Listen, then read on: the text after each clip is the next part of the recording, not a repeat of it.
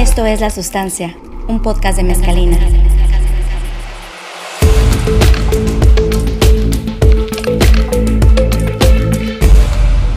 Somos una consultora de marketing digital que transforma los datos en inteligencia y crecimiento de negocio. Escríbenos a giveme.mezcalina.mx y síguenos en nuestras redes sociales.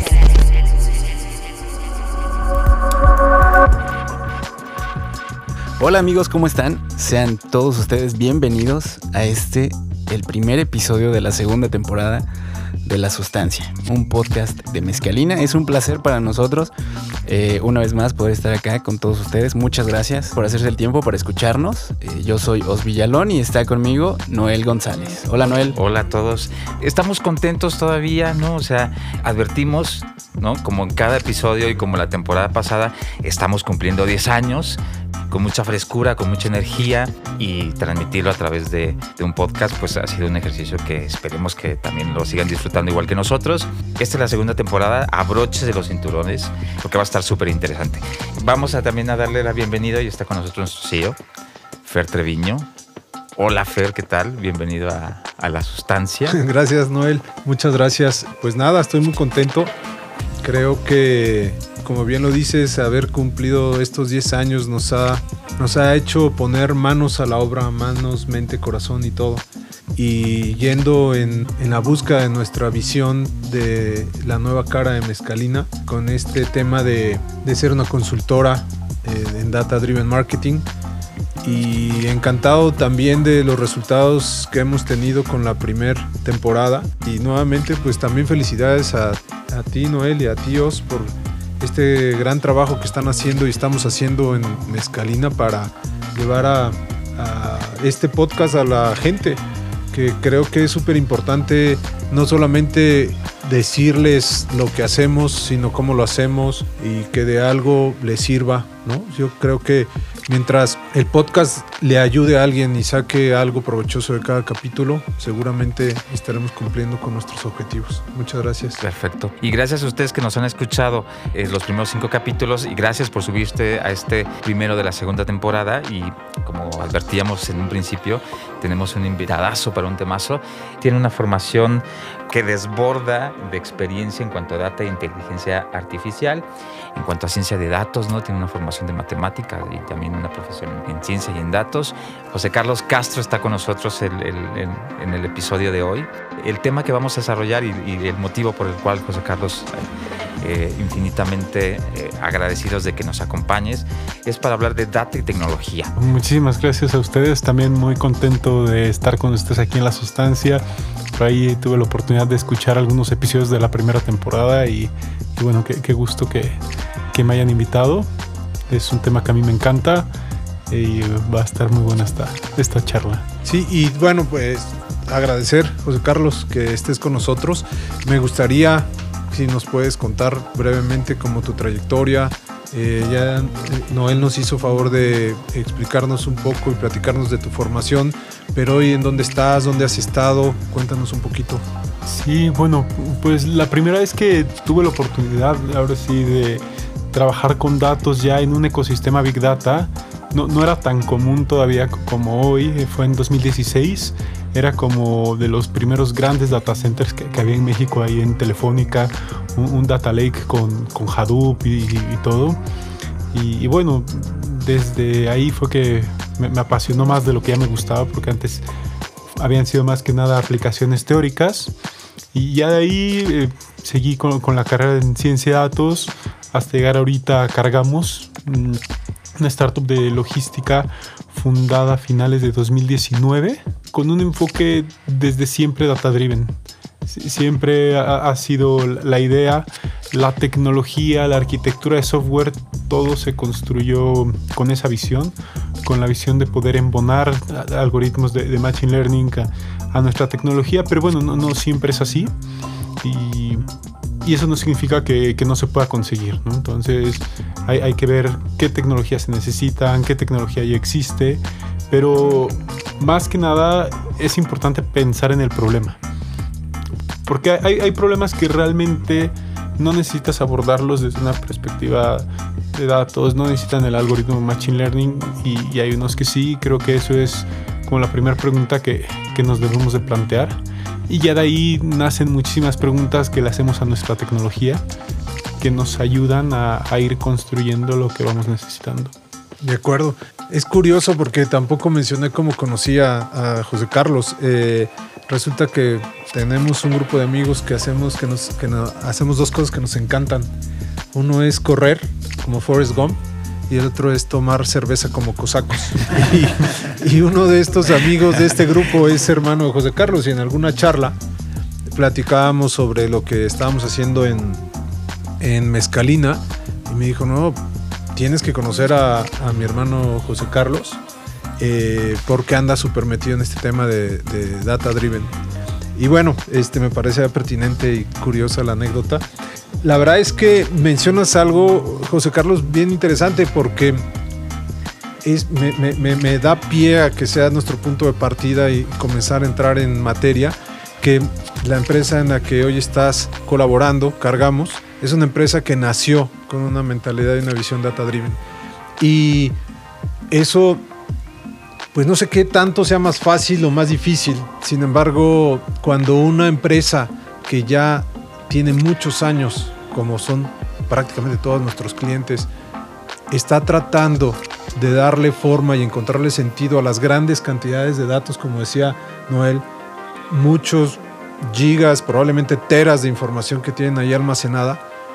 Y es lo único que han sabido hacer a lo largo de años es, ahí tenemos información, probablemente sea muy valiosa, probablemente no sea tan valiosa, probablemente sea basura, pero ¿cómo sé si esto es, lo tengo que aprovechar?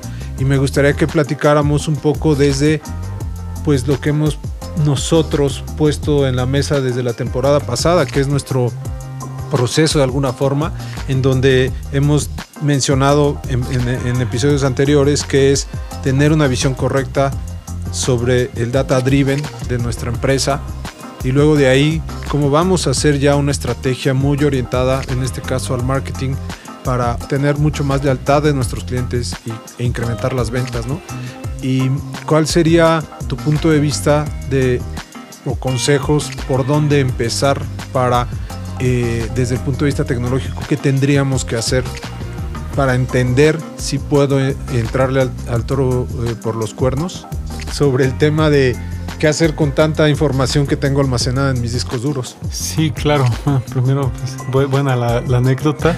Afortunadamente a mí me, me gustaba más la, la cerveza que, que correr. No fue que, que se dio. A lo mejor si, si me hubieran invitado a correr no, no estaría aquí. Este, y, y bien, ¿qué, qué- qué tienes que, que hacer? Creo, creo que es volver un poco a esta parte de, tener las preguntas correctas. Porque en, marketing, bueno, pues ahí sin meterme mucho porque estoy lejos de, ser experto en eso, pero tienes diferentes canales de, comunicarte con tu usuario y estos canales generan información a diferente velocidad, ¿no? O tienes notificación push, pues los click streams son en tiempo real, entonces tu tecnología debe ser capaz de almacenar esa información en tiempo real, responder en tiempo real.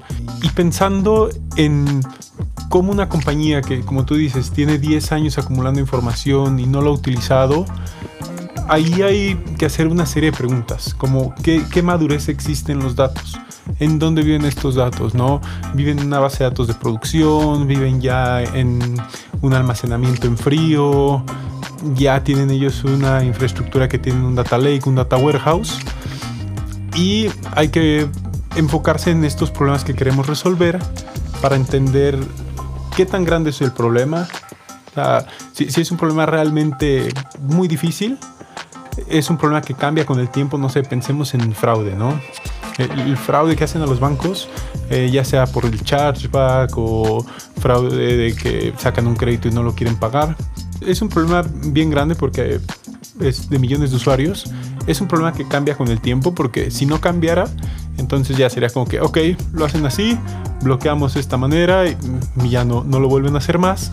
Y es un problema intrínsecamente difícil de resolver manualmente. Entonces, son este tipo de preguntas las que te ayudan a entender cuando un problema lo puedes atacar con una estrategia data driven o, o cuando realmente no debes de enfocar demasiado tu- tus esfuerzos en esto, ¿no? Y, y haces una serie de preguntas más hacia, hacia tus datos, ¿no? Por ejemplo, tengo la información a la velocidad que lo necesito, tengo la información con la granularidad que la necesito. No sé, imaginemos que mm, dices, ok, quiero enviarle una notificación push al usuario, yo tengo un marketplace y quiero orientarlo a que haga una compra. Entonces le envío la notificación push, pero para esta notificación push yo necesito ver qué artículos está viendo, ¿no? Y resulta que tengo esa información a tres meses vencida realmente no, no, voy a poder hacer demasiado, ¿no? A lo mejor en ese entonces él estaba viendo ahí las cosas de el regalo para su novia y ahorita hasta terminaron este, y, ya no, no sirve demasiado. Entonces creo que, creo que va por ahí para preguntarte primero si tienes los datos con las características que te van a ayudar a resolver el problema, ¿no?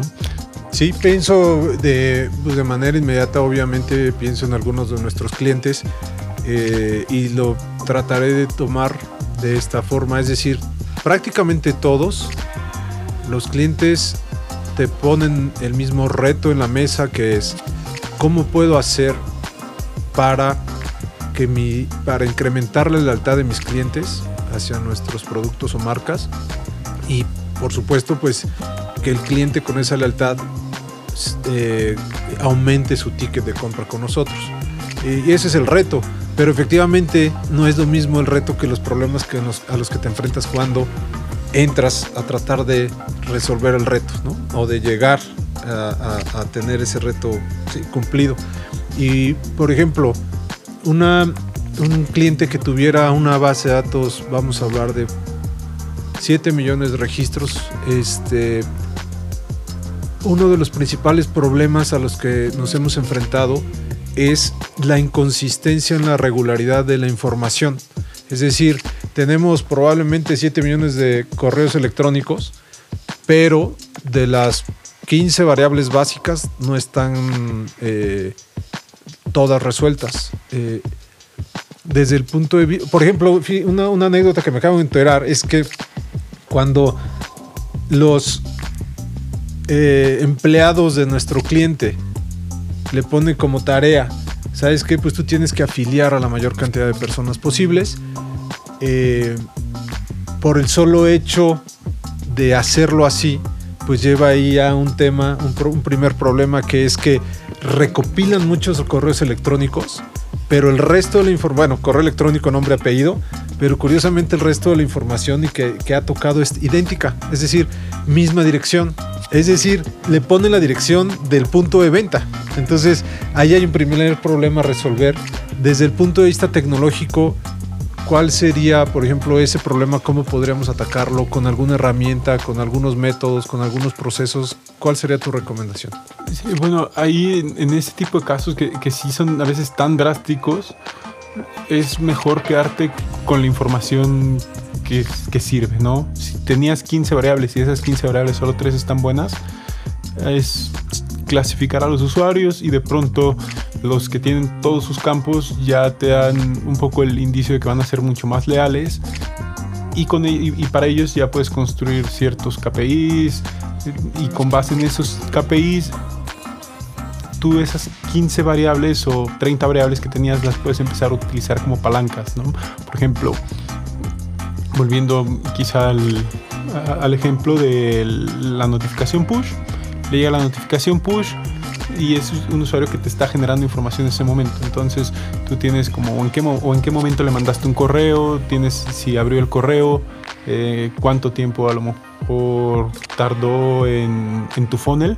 O sea, si el correo tenía un link, si entró al link, si de ese link fue, a algún otro lado o, ahí, o ahí quedó. Y para tus otros usuarios de los que no tienes tanta información, si tienes solo el correo, es igual empezar a generar información con, con esto, porque hay algo muy famoso en, en los modelos de, Machine Learning que se dice trash in, trash out. O sea, si a tu modelo le metes basura, vas a sacar basura y es mejor no contaminarlos, porque en este tipo de registros, si, si tienes 7 millones de usuarios, probablemente de esos 7, 4 van a tener todas estas 13 variables o 12 variables restantes en, basura, ¿no? Y lo que van a hacer es sesgar tu modelo de los usuarios que sí tenían bien la información, los, los va a terminar afectando, ¿no? Exacto, sí, de hecho eso pasa. Y por ejemplo, Para hacer esta depuración de, de información o de registros, eh, aparte de que, bueno, es evidente que habría que hacer algún esfuerzo de comunicación ahí para los usuarios y, ver que realmente tratar de completar las, variables de manera correcta.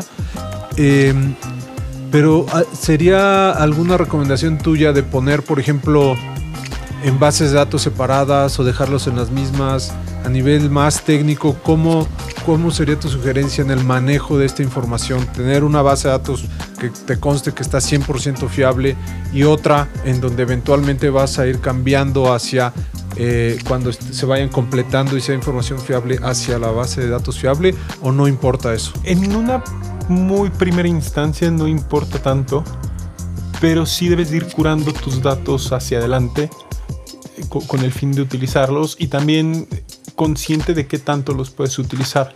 Y acá hay tres categorías que se le dice que es la data bronce, silver y gold. Entonces, muchas veces fuentes manuales, ¿no? Como lo que tú dices. Gente que, que están ahí, datos que están levantando de gente en un punto de venta. Ya luego esa información se digitaliza y a veces puede pasar que no se digitalicen todas las hojas. Como tú dices, gente que, que llenó por, por llenar, por agregar usuarios. Y, y que no es información valiosa. Entonces, de un inicio nosotros sabemos que esa data es, es data bronce, ¿no? Y por ejemplo, en el caso del correo, que, que te llega tu, tu correo ahí más o menos personalizado, que ya tiene un funnel que ese te- correo cuando lo abren te va a generar una dirección IP, vas a estar guardando esa información, te empieza a generar información en el funnel, es información que nace digitalmente y esa información ya se le puede decir que es gold, ¿no? Porque pues es información que es más difícil de falsificar y, y en la que puedes confiar mucho más. Entonces, con eso en mente, tú diseñas tu data lake o, o tu data warehouse. En el warehouse, ¿Qué diferencia hay entre un data lake y un data warehouse? el data lake? o data sets, todos estos términos. Sí, claro. E- El data lake fue como esta evolución un poco del warehouse cuando se empieza a generar información de forma masiva que ya no era tan controlable, que ya no era tan sencillo de disponibilizar. Entonces nace gracias a que en el 2005 Google desarrolla el Google File System. Ok. Y este Google File System es un sistema de archivos distribuido del cual se agarra Hadoop. Hadoop lo desarrolla un ingeniero de, de Yahoo y era con la idea ya de hacer open source esta tecnología y de que cualquiera la, la pudiera utilizar y se hiciera comunidad alrededor de ella y la evolucionaran. Y, Hadoop de verdad que es la base de un montón, un montón de, de compañías de- que nacen data driven o que tienen grandes lagos de datos. Entonces ya Hadoop empieza a generar un ecosistema alrededor de él y es algo que ya no lo podemos ni siquiera como... Ya, ya no podemos imaginar nuestro mundo si no hubiera existido Hadoop, que fue lo que nos dio, este gran paso. Y volviendo un poco a la diferencia entre el, Data Warehouse y el Data Lake, este almacenamiento distribuido lo que te da es la posibilidad de escalar horiz- horizontalmente como quieras. Y, y en la teoría del Hadoop File System, tu escalabilidad es infinita. O sea, si tú quieres guardar ahí los 100 petabytes, un zettabyte, en teoría podrías, porque el escalamiento es horizontal y solo está limitado por el ancho de banda. Y las consultas también serían igual de eficientes y rápidas. Sí, porque tu data está distribuida, está replicable y en teoría la tiene- tienes acceso a ella todo el tiempo porque son muchísimas computadoras conectadas y tú no accesas como a, a la misma siempre. Entonces estás accesando a diferentes porque almacenan la información en diferentes lugares y, e incluso si tú estás ac- accesando la información en el nodo 1, yo puedo estar accesando la información en el nodo 7 porque ahí estaba replicada la información que tú ya tenías y eso es lo que lo hace diferente al Data Warehouse, porque el Data Warehouse estaba más orientado a, a silos y entonces muchas veces las bases de datos de marketing nos hablan con las bases de datos de ventas y tienen indicadores en común. Y puede ser incluso que, por ejemplo, la base de datos de finanzas no concilie el presupuesto que, que, tú tienes ahí con el presupuesto que estaba en la de marketing por el no, sé, por gasto en advertising y, no coincide lo que tienen en finanzas con lo que tienen en marketing y, bueno, como que es, es, como los problemas de ese mundo normalizado. Oye, y qué, qué, o sea, yo siendo una empresa, ¿cómo sé cuál es mi mejor opción si eh, pasar ahorita, ok, tengo mi data warehouse, ahí déjalo, o ya pasemos a algo mucho más este, eficiente como es un data lake? Es cuestión de cantidad de datos, es cuestión de cantidad de variables en los datos. ¿Cómo tengo que yo guiarme para saber eso? Si es cuestión de cantidad de datos, de velocidad en la que te llegan tus datos, también puede ser que tú tengas por ahí algunos terabytes de, de información, pero que ya no van a crecer muchísimo con el tiempo, entonces realmente tampoco te van a dar muchísimo más valor después. Entonces, en, en ese, ese, caso no, no hace demasiado sentido tener un data lake. Y bueno, si también tienes muchísima información, pero no tienes pensado hacer nada con ella, igual no, no hace sentido el data lake. Es más como con, con esto que platicas, que quieres llegar a un mundo data driven, un mundo en el que no solo el equipo de datos tiene acceso a la información, sino que cualquier persona en la compañía tiene acceso a la información. De acuerdo. Entonces estaríamos hablando, por ponerlo en ejemplos, si yo tengo una base de datos de, otra vez, 7 millones de usuarios, a la cual solamente le voy a mandar correos personalizados, pues no tiene mucho caso realmente hacer un data lake con un con mi warehouse es suficiente. Con un warehouse es más que suficiente y un warehouse te, te habilita muchísimas cosas, claro, ¿no? Claro. Y si estuviéramos hablando de que esa misma base de datos eh, se estuviera alimentando prácticamente diario para cada uno de estos usuarios, en donde me trajera información, como decías tú, eh, a través de una aplicación móvil y que me muestre su comportamiento diario en la aplicación móvil, almacenarlo y con base en ello hacer eh, eh, data science y ver, eh, analizar mucho más el comportamiento para luego irme a inteligencia artificial y con base en ello hacer ya promociones o comunicación ultra personalizada, ahí ya estaríamos hablando de un tema ya más de un data lake. Sí, so, sobre todo porque en ese momento tú tienes tanta información que tenerla directamente en el warehouse, por un lado sería carísimo y por el otro lado al warehouse como que ya llega esta información que, se le dice cleanse, ¿no? Que ya es súper limpia, curada y, que va muy orientada siempre al business intelligence, ¿no? Y que es por eso que, que nace el warehouse. Entonces te llega tanta información y, llega cruda la, información, ¿no? No es como que te llegue ahí este, el, el funnel del, correo ya to, todo listo nada más para que tú, tú, muestres eso en un tablero. No, lo, lo, que te llegan al final solo son timestamps y ligados a eventos. Entonces, eso tú, tú, lo debes de convertir a, ok, tiempo de tiempo en pantalla o conversión del usuario, porcentaje del click-to rate, no, no, sé, algunos ya KPIs mucho más construidos y ya eso te lo llevas al warehouse. Entonces, si tienes tanta, tanta información, tantas fuentes en tiempo real, pensar en un warehouse directamente también es difícil y, es costoso. Entonces el Data Lake sí ayuda mucho a eso, porque ya en el Data Lake tú tienes todos sus CTLs, tienes tus diferentes capas, que es este, desde el landing, cuando llegan tus datos crudos, luego el RAW, que es como cierto procesamiento. A veces puedes tener una capa intermedia que puede ser como un sandbox en el que ahí experimentamos, hacemos este, algunas tablas que nos sirven, algunos otros que no. Y luego tienes la capa curated o, cleansed. Y ya esa capa muchas veces tiene tus datos distribuidos y de esos datos puedes construir el warehouse.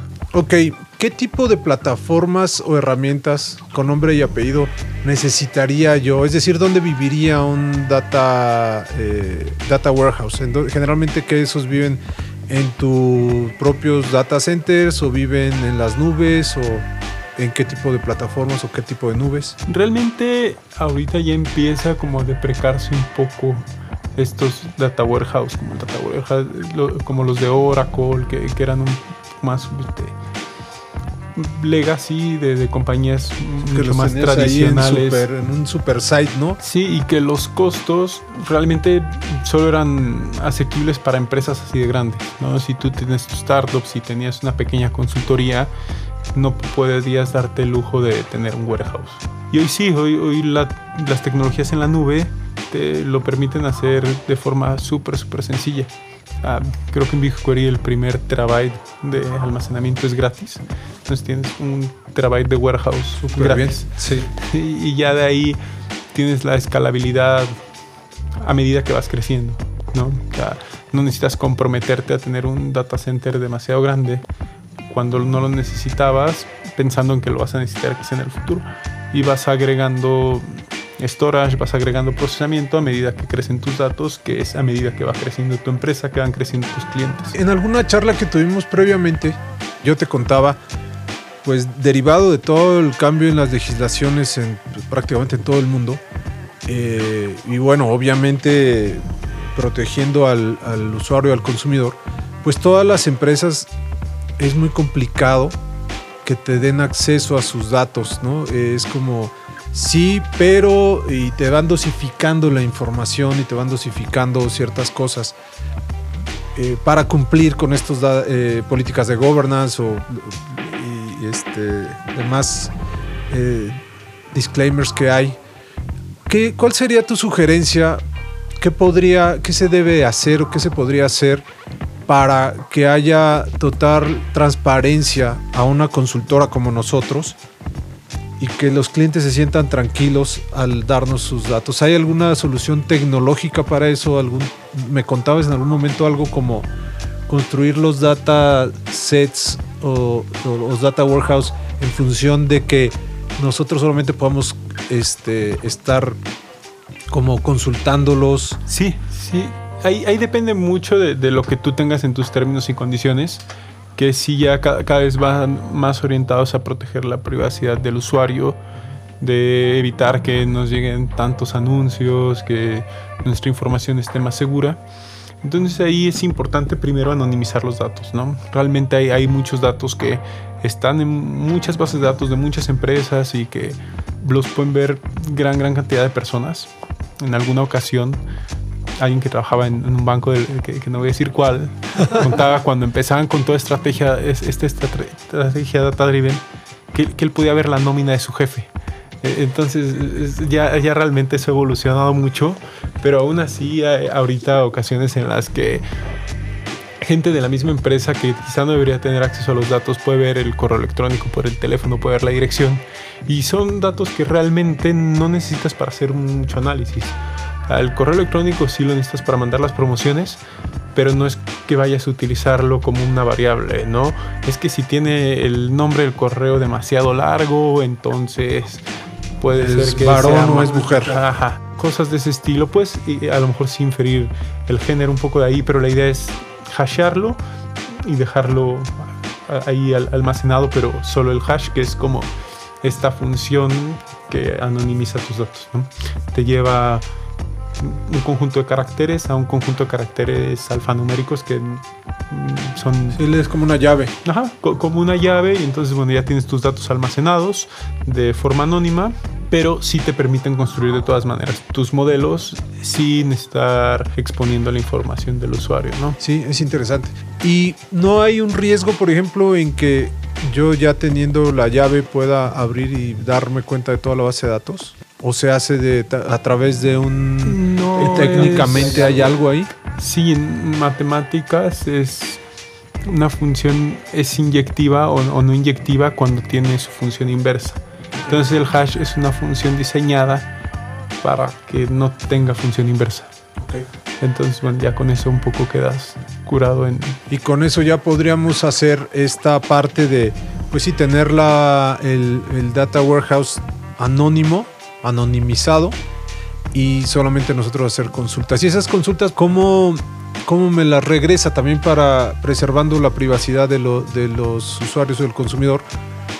Yo no vería una tabla ni mucho menos, o sea, al final del día es para que a través de esta consulta se ejecute una acción como enviar notificaciones, como enviar correos electrónicos, cosas así. Sí, un poco regresando un, poco a la pregunta anterior, si hay forma no tanto de hacerle reversa a la función, porque la función está diseñada para eso, pero sí hay forma de, quizás hacer reversa con todos los datos, reconstruir tu usuario. Y, eso sí, sí es un riesgo, pero ahí sí es más de lo que se haya aceptado en los términos y condiciones, ¿no?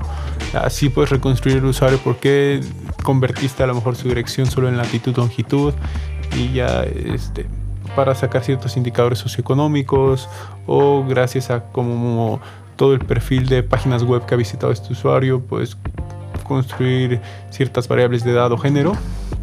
Entonces todo eso sí, sí sigue siendo posible y va con los términos y condiciones que haya firmado el usuario.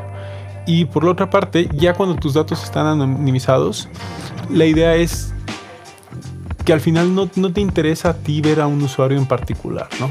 No te interesa ver eh, Cierto. si Álvaro Pérez se gasta 50 pesos en el Oxxo. Realmente no te interesa eso Sí, eso demasiado. individualmente no te sirve de Exacto, entonces para el tema de tableros los ves agregados y ya los ves de forma colectiva y entonces ves el ticket promedio del usuario que fue 73 pesos, eh, el tipo de comercio en el que más compran, eh, ese tipo de cosas. Y ya para el algoritmo, o bueno, más bien para la parte que sí es personalizada, al momento que tú interactúas con la información, no lo percibes así.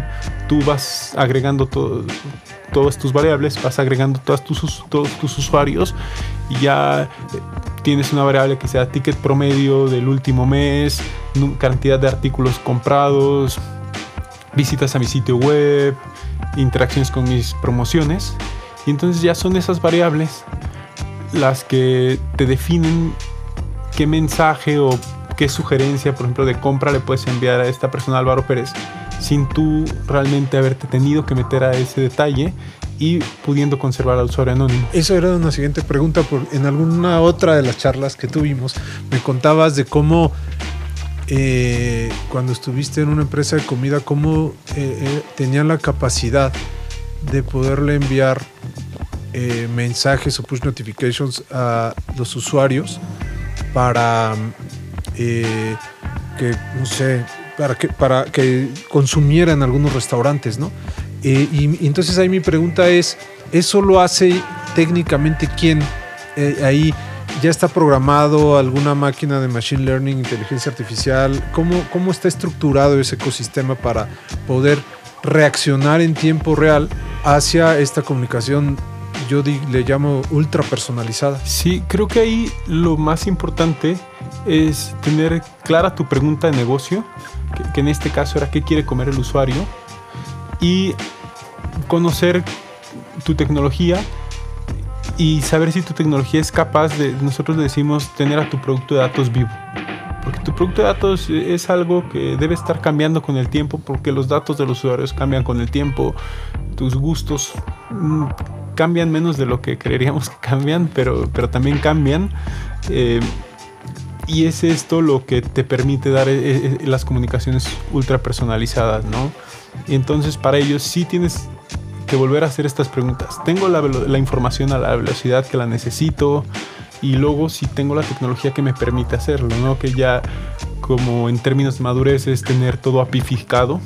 Ya tú tienes una API que te permite enviarle la push notification al usuario, te permite personalizar ciertos campos de la API y ya lo que tú tienes es un endpoint donde está vivo tu modelo ya preentrenado, sí, el entrenamiento en tiempo real, en algunos casos que no sean series de tiempo, un poquito técnico, no, no es tan común y no es tampoco tan necesario. Entonces tú tienes tu modelo preentrenado que viene de esta pregunta. ¿Qué quiere comer al usuario? Entonces ya de acá tú bajas otra serie de preguntas que es ¿dónde quiere comer? ¿Cuánto está dispuesto a pagar por él? Eh, ¿Qué tipo de comida le gusta? ¿En qué horario la prefiere? Y así Esas son preguntas que tú le haces al... a los datos. Tú, tú haces a los datos y al final no son preguntas tan difíciles, ¿no? Pensemos en esta que, que se oye súper compleja, la de dónde quiere comer el usuario, ¿no? Ah, Si, tú te pones a pensar en predecir es que dónde va a estar, e- es, difícil, ¿no? Pero si en vez de eso te preguntas, ¿el usuario va a estar en la noche en el mismo lugar que estuvo la última vez que ordenó? Es, mucho más fácil porque ya si es un usuario que tiene siete compras y seis de esas siete compras fueron en el mismo lugar y luego te das cuenta también que de los datos de la aplicación su ubicación no ha estado en la última semana a más de 5 kilómetros o más de un kilómetro en ese horario de donde te había ordenado y muy probablemente esté ahí. Pero si es alguien que ha pedido de 16 lugares diferentes, entonces es un, un, usuario al que vas a tener un bajo score predictivo en saber si va a estar donde mismo que estuvo la otra vez. Y entonces también es más difícil darle algo personalizado porque es alguien más esporádico. Le haces otro tipo de preguntas. Sí, a, a lo mejor a él puede ser esporádico en cómo se mueve, pero no tan esporádico en el tipo de comida que le gusta. Entonces casi siempre pide hamburguesas. Por un decir, ya solo le tienes que recomendar. A lo mejor no, le dices, pídete esta hamburguesa de Burger King, que, que, tú sabías para otro usuario está a 300 metros de, de su ubicación a él le dices solo como pide esta hamburguesa y lo mandas a la sección de hamburguesas en, tu aplicación, ¿no? Que ya se me ocurrieron varias preguntas interesantes. Podríamos saber entonces qué película va a ver esta semana mi usuario con otro tipo de pregunta, ¿no? Como dices. Sí, totalmente. Mientras menos información tengas es más difícil, pero sí, y también hay veces que tienes una calidad de la información muy muy fina por ejemplo, no, es lo mismo la calidad de información que recolectas de una persona que va al cine, porque entra con su boleto, vio la película, no sabes como que si la eligió por gusto propio, si fue porque la vio, lo obligó a ir a esa su novia, si no había casi no pasa eso, ¿eh? eso no creo. si remotamente pasara. Si remotamente pasara. Eh, entonces, eh, a, que si la vio en una aplicación, porque en una aplicación sabes cuántas veces le puso pausa, si la aplicación está casada con el volumen del dispositivo, sabes si le bajaba, si le subía el volumen, si la adelantaba, si la veía en 1.5 o la veía en 1, si no la termina de ver si se le echa en una sentada. Todo, ese tipo de, información te dice muchísimo del usuario. Sí, sobre todo, eh, tú nos decías, José Carlos, el valor de, de, cómo las marcas, las organizaciones, qué preguntas se hacen, ¿no? ¿Qué preguntas le hacen a la, a la data, ¿no? Y yo en ese mismo tenor te preguntaría, José Carlos, cuáles son las preguntas que se está haciendo la tecnología el día de hoy cómo está tratando de resolver esas preguntas, o sea, cuáles son los retos de la misma tecnología en cuestión de, data y cómo ves tú los próximos años, cómo va a evolucionar, cómo va a cambiar esto, a dónde nos tendremos que mover, ¿no? Sí, claro, creo que uno de los temas más importantes ahorita o retos para la tecnología es un poco el almacenamiento. Si, bien es barato el almacenamiento, es un tema más o menos resuelto, la, la realidad es que en este año se va a acumular más información, se va a generar más información digital de la que se ha generado en toda la historia. Entonces, eh, así crece la información. Y con esto es ya no pensar tanto como en el Big Data, ¿no? que fue como el buzzword del 2010, sino en el Smart Data. Ver cuál es la información realmente que, que va a funcionar para tus modelos. Entonces ya ahí tienes como una inteligencia artificial basada en datos bien construidos, porque sí, muchísimas veces te van a servir más para un usuario 20 variables, 20 variables bien definidas, con un buen feature engineering detrás de ellas y con buena calidad en, los datos, que tener 500 variables y que de esas 500 variables hay 16 nulas, este, otras que son outliers. Entonces, los retos están por un lado tener un, como la velocidad en el procesamiento para guardar solo lo que necesitas realmente, por una parte, y, por la otra, la, velocidad en la comunicación.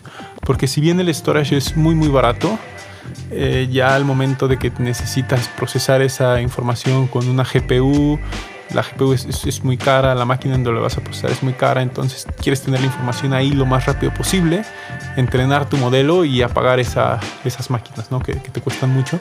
Entonces también como la comunicación de los datos es un reto ahí interesante. Claro, entonces las inversiones van a estar tecnológicamente en construir esa data mucho más inteligente, ¿no? Eh, que en almacenarla, ¿no? O sea, como dice ahora, el almacenamiento es, es, es, el costo es, bajo, ¿no? Es sostenible, ¿no? Este, pero finalmente, pues eso, ¿no? Tendremos que hacer una limpia de casa y saber qué es lo que utilizamos para poder hacer un mayor filtro, un mayor criterio y podernos, como dices, hacer estas preguntas y tener las respuestas desde las organizaciones a los proyectos. Fíjate que sí es súper interesante cómo crece la cantidad de datos. Estaba viendo un, documental eh, algunas de las semanas pasadas. Este documental hablaba de cómo Facebook invierte en la construcción de data centers impresionantemente grandes, o sea, de hectáreas. Y pienso, bueno, también es Facebook, ¿no? Que genera una cantidad de información diaria que es increíble y monstruosa. Y bueno, una pregunta que espero no eh, agarrarte en curva. Si hoy tú tuvieras que llegar, cambiar de trabajo, llegar a un nuevo trabajo en donde es un gran corporativo, que de los que ya conoces, ¿qué sería eh, tu checklist para hacer un diagnóstico que, que dijeras, bueno, pues, me acaban de contratar aquí, para crear la estrategia de datos o materializar la estrategia de datos o data driven de esta empresa. Es una empresa que está acostumbrada a acumular datos, pero ahora ha decidido tomar cartas en el asunto y hacer una estrategia de datos. Entendiendo que probablemente haya las preguntas y los problemas claros a resolver, ¿cuál sería como tu checklist, tus cinco pasos o diez, no sé cuántos, de, tus primeros tres meses en este trabajo? Sí, claro. Creo que lo primero sería entender cuál es la situación de los datos políticamente, porque mucho puedes llegar tú con la mejor estrategia, pero si no hay una cultura de datos o si no hay el CEO, los principales stakeholders soportando esta cultura de datos, no vas a llegar demasiado lejos porque al final tú necesitas que los procesos te respalden. Entonces, los procesos son bien importantes porque es lo que va a estar generando tu información, ¿no? Si no usan la tecnología correctamente, los datos que se guarden van a estar mal, ¿no? Si en el inventario lo llenan ahí como los campos, como me decías hace rato, ¿no? Como forma genérica, o por ejemplo, supongamos que es un retailer y le llegan cajas de cereal. Entonces e, él llega y escanea de que le llegaron 200 cajas de cereal. Pero supongamos que no las escanea cuando llegan las cajas de cereal, sino que hasta que las ponen en el almacén le pone ahí que llegaron las cajas de cereal. Entonces tú vas a tener que te llegaron las cajas de cereal dos días después de lo que en realidad te llegaron. No hay, no hay como un proceso limpio que te ayude a generar información de calidad y en el momento que tú quieras hacer un modelo predictivo de los inventarios, le vas a meter esta variable mal construida. Entonces creo que es entender los procesos, ver que los procesos respeten la tecnología y también ser bastante cercano al negocio, ¿no? No puedes llegar y querer montarte ahí una red neuronal en los primeros tres meses porque si no conoces el negocio, tu red neuronal muy bonita solo va a terminar viviendo en tu computadora y no va a tener ningún impacto para la compañía. Entonces creo que es eso, o sea, mientras más grande el corporativo, más grande va a ser como ver la estrategia, ver cuáles son los OKRs o KPIs o el balance scorecard que, que ellos manejen, ver cómo la puedes impactar y, y siempre algo que, que, se busca en los equipos es como tener este 20% de esfuerzo que te dé el 80% de, de resultados, ¿no? Pues muy interesante. La verdad es que siempre, eso no me acuerdo si lo dije ya y si sí, pues si aguantan lo voy a repetir otra vez. siempre es muy satisfactorio. Yo he tenido varias charlas con José Carlos, a quien agradezco mucho que no solamente que nos haya acompañado hoy, sino pues todas las charlas que hemos tenido cuando eh, yo he tenido ciertas dudas de cómo comenzar precisamente a hacer que Mezcalina eh, vaya en dirección de ofrecer soluciones que realmente impacten hacia nuestros clientes. Eh, y bueno, pues te agradezco mucho todos los tips and tricks y consejos que nos has dado. Eh, y que bueno, también seguramente seguiremos en contacto. José Carlos, no sé si ustedes tengan más preguntas. Todas, pero Pero no, agradecerte también. Este es un, eh, un gran acercamiento que hemos tenido eh, en términos de tecnología, sobre todo, como dice Fer, en esta construcción que estamos haciendo junto con muchos clientes, ¿no? En términos de, de cómo se están replanteando qué hacen con la data, ¿no? Eh, cómo lo aprovechamos eh, de mejor manera, ¿no? Y con un atributo en el que todos pasa factura, que es el de la tecnología, ¿no? O sea, entonces este, te agradecemos muchísimo, José Carlos. Antes de cerrar, me gustaría, no sé si tú quieras agregar algo más, José Carlos. Pues solo agradecerles, agradecerles haberme invitado. Es un tema que, a mí me encanta. Segunda, tercera, cuarta parte, yo con, mucho gusto acá. Es pues solo sí que mi, pasión y me puedo poner a, hablar de esto el tiempo que sea, ¿no? Todo, eh, esto está grabado, entonces este, ya no hay marcha atrás. Eso cuenta más que una firma. Eh, muchísimas gracias. No, pues eh, nada, reiterar el agradecimiento a, a nuestro invitado José Carlos, que, que es pues una eminencia en todo este tema de la data y, y tecnología. Eh, a Fer Treviño, que estuvo con nosotros, como dice Noel, apadrinándonos esta segunda temporada. Y pues evidentemente a todos ustedes que nos están escuchando y que gracias a, esas escuchas es que están haciendo posible este, este podcast.